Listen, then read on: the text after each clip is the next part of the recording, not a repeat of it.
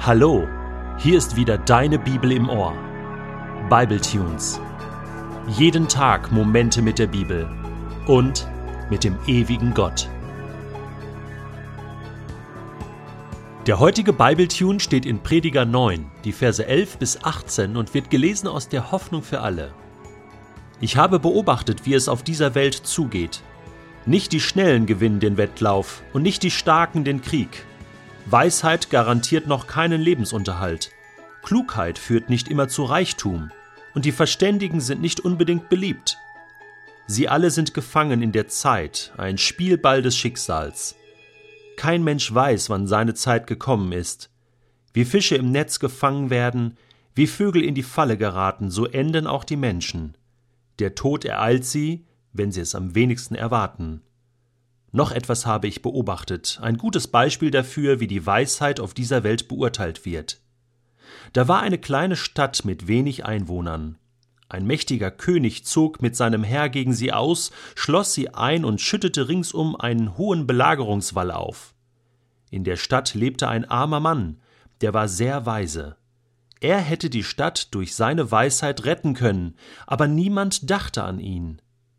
Da sagte ich mir, zwar ist Weisheit wertvoller als Stärke, aber ein Armer wird nicht für klug gehalten. Seine Worte beachtet man nicht. Es ist besser, auf die bedächtigen Worte eines Weisen zu hören, als auf das Geschrei eines Königs von Dummköpfen. Weisheit bewirkt mehr als Waffen, aber ein einziger, der Böses tut, kann viel Gutes zerstören. Ich habe mich gefragt, warum ist wohl das Buch als auch die Verfilmung von Der Herr der Ringe so erfolgreich? Ich denke, weil der Kleine gewinnt. Die Kleinen gewinnen. Die Hobbits aus dem Auenland. Frodo. Die Beutlins. Sie gewinnen. Die kleinen Kerle. Tun ja keiner Fliege was zu Leide. Sind ganz liebe Menschen. Hm, Halblinge. Schon das Wort, ne? Halbe Menschen. Halblinge halt und sie sind das Zünglein an der Waage. Sie verändern die Geschichte. Sie vollbringen das, was all die Mächtigen nicht können, und sie besiegen letzten Endes auch das Böse. Der Prediger sagt, tja, auf den Kleinen sollte man hören, auf den Armen. Wir leben doch in einer verkehrten Welt, sagt der Prediger. Nicht die Schnellen machen immer das Rennen, nicht der Starke gewinnt immer den Kampf, und wenn es mal so aussieht, wie bei Lance Armstrong, der siebenmal die Tour gewonnen hat, dann war es am Ende Doping. Wir leben also nicht nur in einer verkehrten Welt, sondern auch noch in einer Scheinwelt. Uns wird etwas vorgegaukelt. Was ist eigentlich die Realität? Manchmal ist es genau umgekehrt, als wir denken. Einfach anders. Und Gott, und das ist jetzt interessant, ist auch anders. Er verdreht die Dinge auch manchmal ganz gerne. Es ist ein Charakterzug Gottes, dass er zu den Kleinen hält. Gott will mit dem Kleinen und Unscheinbaren diese Welt verändern. Das geknickte Rohr wird er nicht zerbrechen, den glimmenden Docht wird er nicht auslöschen. So heißt es in Jesaja 42. Und so kam er auf die glorreiche Idee, sich zum Beispiel das Volk Israel im Alten Testament als sein Volk auszusuchen. Da heißt es im fünften Buch Mose Kapitel 7, du bist ja nicht das größte Volk. Nein, du bist ja das kleinste von allen. Und du bist manchmal so starrsinnig. Ja, ich hätte mir auch ein anderes Volk aussuchen können, aber ich habe dich auserwählt. Aus lauter Liebe. Einfach weil ich dich mag.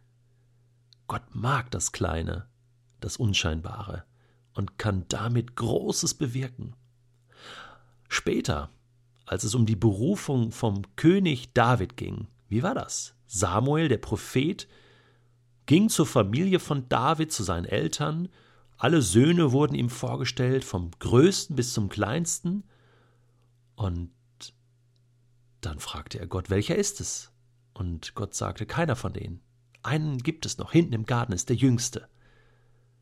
Und der war es dann, der Jüngste, der Kleinste von allen, David der noch ein Teenie war, der unscheinbar war. Ja, aber in dem Zusammenhang heißt es, der Mensch sieht das, was vor Augen ist, aber Gott sieht das Herz an.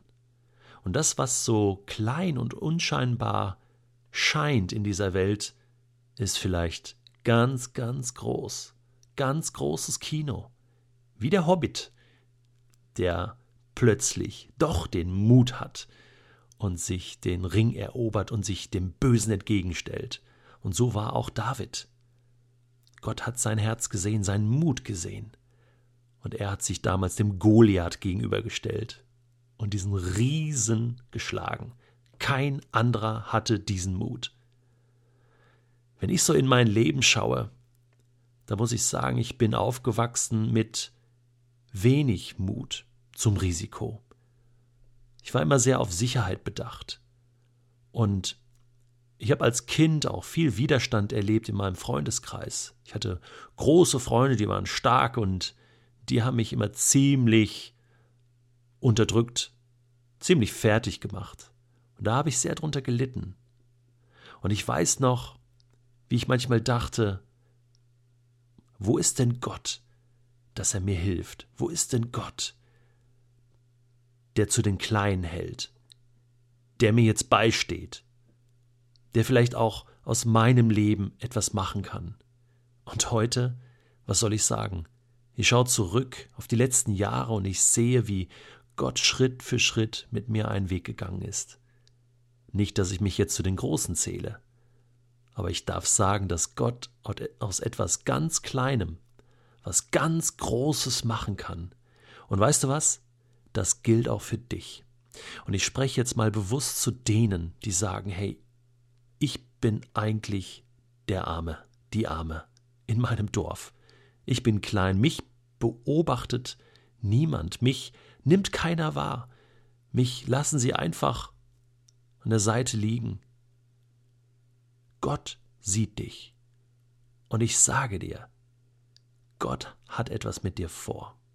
Gott kann dich gebrauchen. Wie den kleinen David, wie das kleine Volk Israel, wie der kleine Jeremia, der gesagt hat, ich bin noch zu jung und Gott sagt, sag nicht, ich bin zu jung. Wie Timotheus, der auch sehr, sehr jung war. Vielleicht sagst du ja, ich bin zu jung, ich kann nicht reden, ich kann dies nicht, ich kann das nicht, ich bin ja noch ein Kind, ich habe eine Behinderung, ich habe eine Schwäche, ich habe einen Fehler, ich kann nichts bewirken in dieser Welt. Ich bete jetzt für dich. Vater im Himmel, danke für die kleinen, jungen, schwachen und unscheinbaren in dieser Welt. Danke, dass du sie in dieser verkehrten Welt gebrauchen kannst für deine Realität, für die Realität des Himmels. Und die Realität des Himmels ist, dass du den Schwachen stark machst und auf der Seite der Schwachen stehst. Amen.